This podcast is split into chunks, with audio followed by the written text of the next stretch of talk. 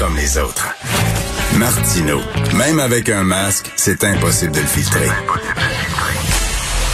Vous écoutez Martino. Cube Radio. Alors, je discute avec Adrien Pouliot, vous savez, ancien chef du Parti conservateur du Québec. Salut Adrien. Salut, ancien, ça, ça me rajeunit pas. Écoute, as-tu vu la caricature de Y dans le journal euh, de Québec? Alors, il montre, euh, il montre Éric Duhem et Maxime Bernier, un peu comme Tigus et Timous, un au, un au fédéral, l'autre au provincial. Ça a l'air qu'Éric est vraiment pas content. Hein? Y me dit qu'Éric était pas content de cette caricature-là.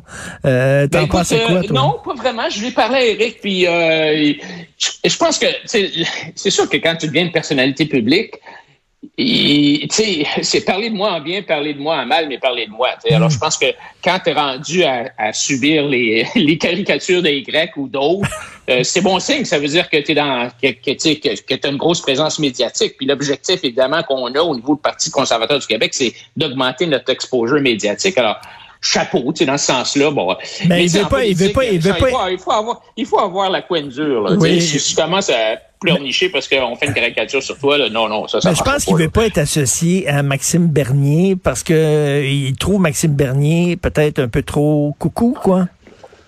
Ben écoute, moi, tu sais, moi je connais bien Maxime parce qu'il a travaillé pour moi à l'Institut économique de Montréal euh, pendant quelques, ben, un an et demi, je pense. Et euh, il, il défend les droits et libertés, mais d'aller dire, moi je n'étais pas d'accord quand il a dit, euh, moi je prendrais pas le vaccin. euh, parce que je suis comme un homme, tu sais, ou je sais pas trop quoi exactement. à quoi il Je t'en forme, moi- je t'en forme. non, tu sais, mais je suis en forme. Mais moi aussi, je suis en forme. Je l'ai pris le vaccin, là, tu sais, je veux dire. euh, puis euh, finalement, Eric, lui aussi, l'a dit à tout le monde qu'il va le prendre le vaccin. Puis c'est une question de risque. Tu sais, chaque, chaque personne doit évaluer son risque.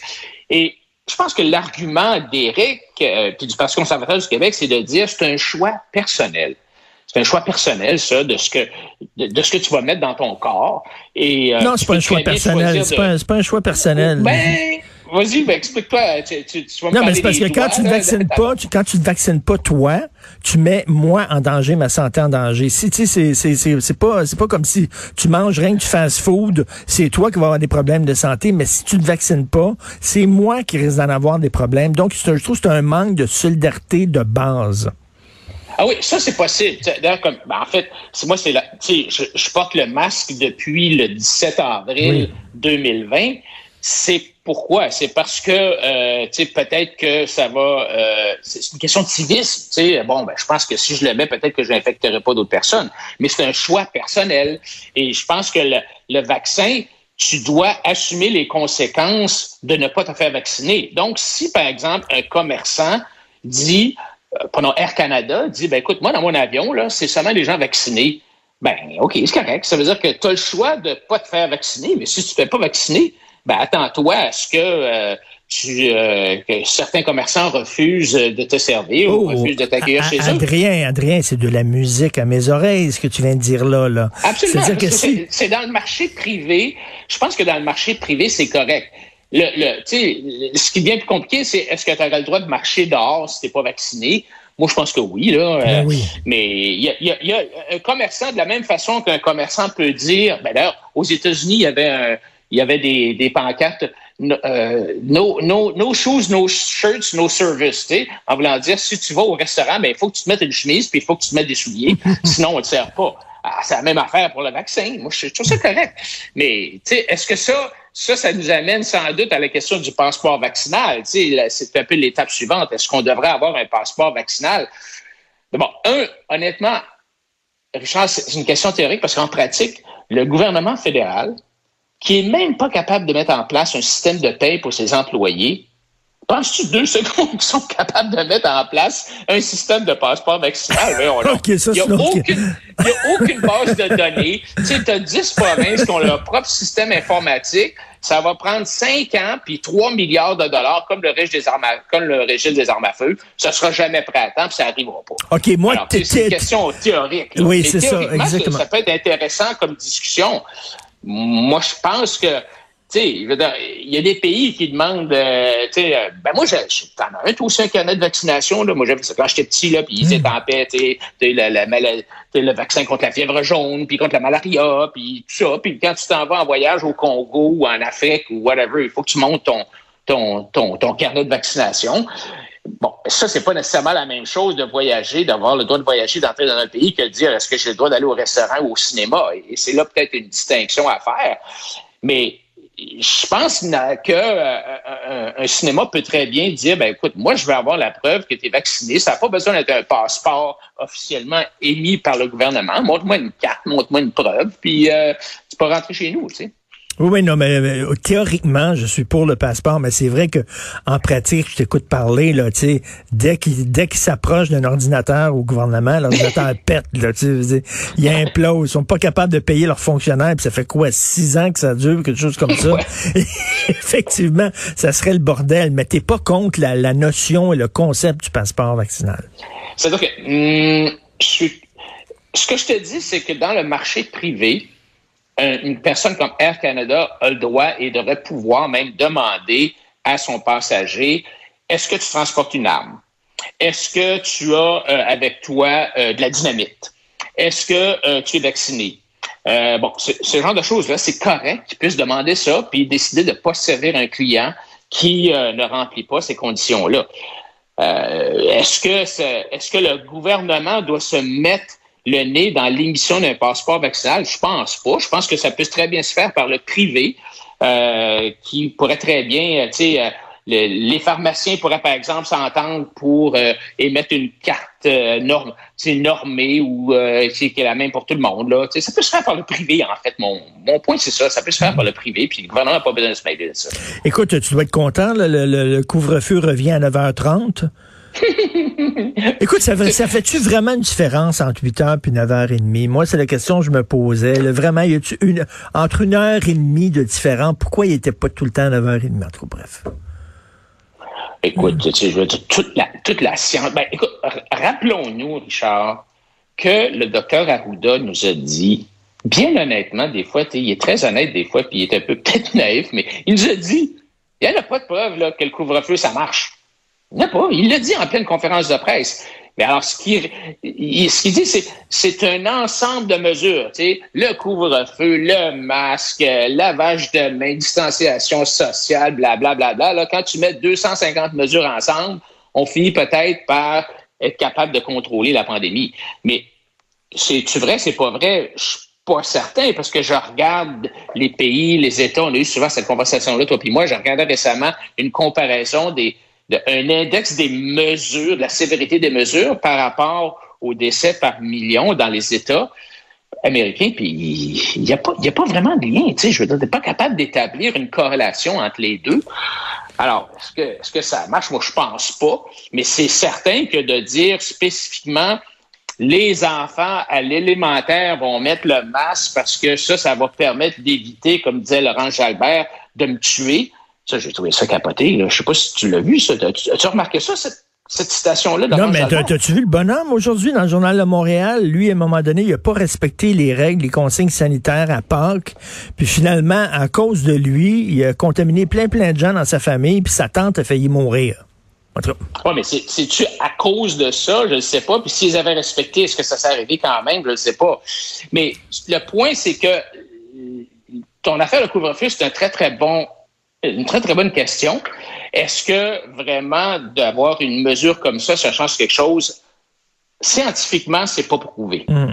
C'est même le docteur Arruda là. Mais, mais, mais regarde, je sais pas, tu dois aimer, toi, un, bon, bon gars de droite, Tacha Karedine. Tacha Karedine, c'est une de ta gang, non? C'est une de ta gang. Elle est chroniqueuse au National Post. OK? Moi, je l'aime bien.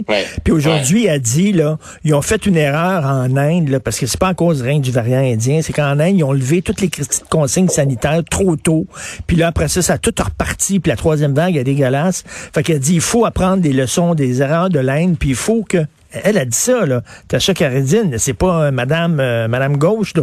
elle a dit il faut maintenir les consignes sanitaires euh, sévères et drastiques jusqu'à temps que ça soit vraiment fini et que tout le monde soit ou qu'une masse critique de vaccinés. C'est ce qu'elle dit. Ben, écoute, tu sais, ben, ben, toi, tu penses ça aussi. il y a beaucoup de gens qui pensent ça. Moi, je suis loin d'être convaincu que scientifiquement, je suis pas un scientifique là, tu sais, mais quand je regarde ce qui se passe dans d'autres pays, on a parlé des États américains où clairement il n'y a pas de corrélation entre la sévérité des mesures puis les cas, les de décès. Euh, puis je comprends que tu vas, tu sais, je reparle de la Suède là, tu vas me dire ah ça c'est pas pareil, mais mais c'est c'est regarde au Québec, on a au Québec là, on, on est on est parmi ceux clairement au Canada qui avons les mesures, eu historiquement depuis un an les mesures les plus sévères. Ben, tu sais, notre, notre, bilan est pas, est pas euh, particulièrement reluisant, là, tu.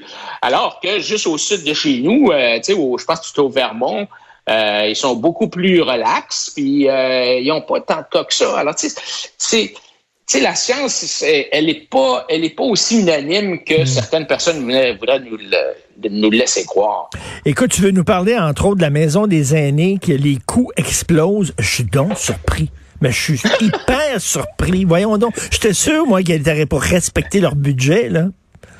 Ben, c'est-tu ce qui me, ce qui me, ben, évidemment, ça ne surprend pas, là, ça ne surprend personne de que le gouvernement touche à quelque chose, euh, ça marche plus, mais, mais moi, j'ai eu une réflexion, c'est, avec le sous-investissement chronique dans les infrastructures publiques qu'on a, là, puis je, vais utiliser le mot infrastructure publique de façon large, incluant les hôpitaux, les CHSLI, tout ça, on voit en Amérique, là, on voit de plus en plus de projets en partenariat public-privé. On en a eu au Québec, puis on a arrêté d'en parler, mais rien que dans l'année dans 2018-2019 aux États-Unis, il y a eu des partenariats publics-privés pour un stade de soccer à Austin, pour un pont et tunnel en Louisiane, pour un établissement carcéral au Kansas, pour un palais de justice à Baltimore, des résidences étudiantes à l'Université Purdue, un stationnement puis un centre de location d'auto à l'aéroport de Newark, un monorail à l'aéroport de Los Angeles, etc., etc., etc.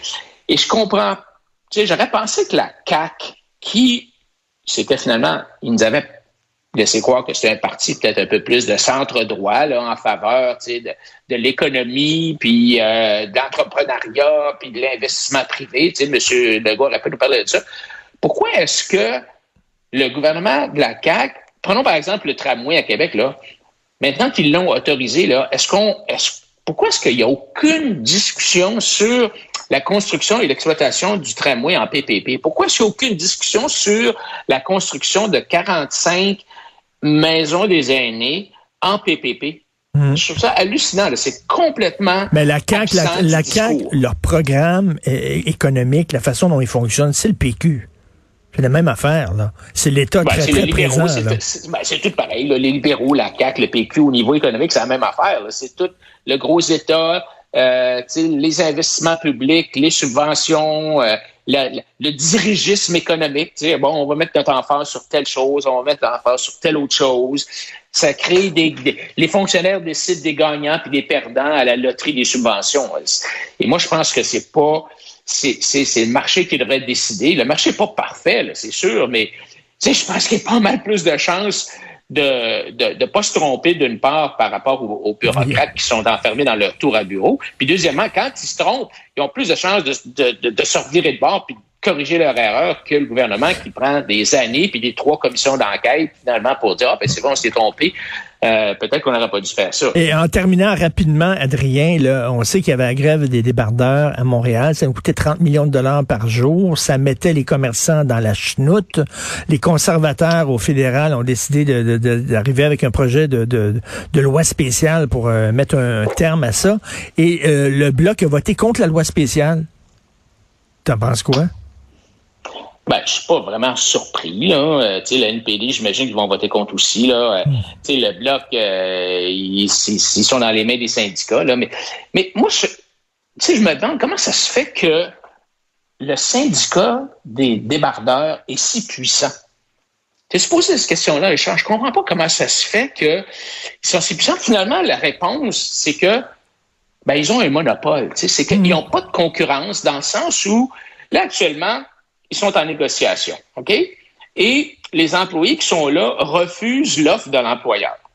Mais si la loi permettait à d'autres personnes de travailler selon les conditions faites par l'employeur, mettons qu'on on, appelle ça des travailleurs de remplacement, là, mais s'il y a des gens qui sont prêts à travailler aux conditions offertes par l'employeur, est-ce que on devrait permettre ça? Hmm. Moi, moi, je pense que si tu disais à, à Joe Blow, écoute, moi, je suis prêt à, te payer 140 000 par année euh, pour euh, venir euh, chauffer des trucks puis euh, des grues, tout ça. Non, mais là, écoute, il y a plein d'immigrants nouvellement arrivés qui feraient un job à 3 piastres de l'heure. À un moment donné, ça va tirer les salaires vers le bas. Il y a tout le temps quelqu'un qui va accepter de le faire pour, pour moins cher. Ben, pas toujours. Là, il y a quand même une pénurie de main-d'œuvre au Québec, partout en Amérique. Là, mais, mais mon point, c'est qu'il n'y a pas de concurrence. Le, syndicat dit c'est pas assez. Mais comment est-ce que tu fais pour dire c'est pas assez? Si par exemple, Air Canada vend son billet d'avion pour aller au, en Floride à 800 pièces puis tu dis c'est c'est trop, ben tu vois ça, quand tu dis c'est trop, c'est parce que c'est trop parce que euh, Air Transat peut te l'offrir à, à 500, tu sais, tu es capable de comparer. Si euh, Air Canada l'offre à 800 puis WestJet est à 1100, ben le 800 finalement c'est un bon deal mais il n'y a pas de comparaison dans le monopole syndical où seul l'employé syndiqué euh, a le droit de travailler. En, tout cas, c'est hallucinant de voir qu'un syndicat peut bloquer le port de ah, Montréal. un syndicat, ben là, tout bloque. Paf! Il n'y a plus un mot bateau qui peut... C'est ça. c'est pas des gens qui travaillent au salaire minimum, là. Ben non, ça. Tu sais, Richard, ces gars-là sont bien payés, là. Là, il, il y a une discussion sur, euh, c'est sur les horaires de travail. Bon, c'était compliqué, là. Je l'ai regardé ça. Moi, je, je pense que l'employeur devrait, tu sais, c'est un port, ça marche 24 heures par jour, 7 jours par semaine, là, Mais de, pouvoir donner à un syndicat ce non, mais surtout, de bloquer l'économie complète d'un pays, là, c'est, Puis si t'aimes pas les horaires de travail, là, ben, trouve-toi un autre job.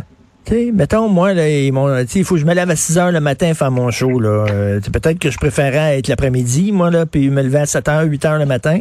Ils m'ont dit, tu vas être le, non, tu vas être le show du matin, euh, Richard. Ben, c'est correct. Puis si j'aime pas ça, ben, moi, aller ailleurs. À un moment donné, je comprends pas cette affaire-là. Merci, Adrien. c'est une, une, belle business, la business des syndicats. C'est bien payant, puis t'as pas de concurrence. salut, Adrien. Salut. OK, salut. salut.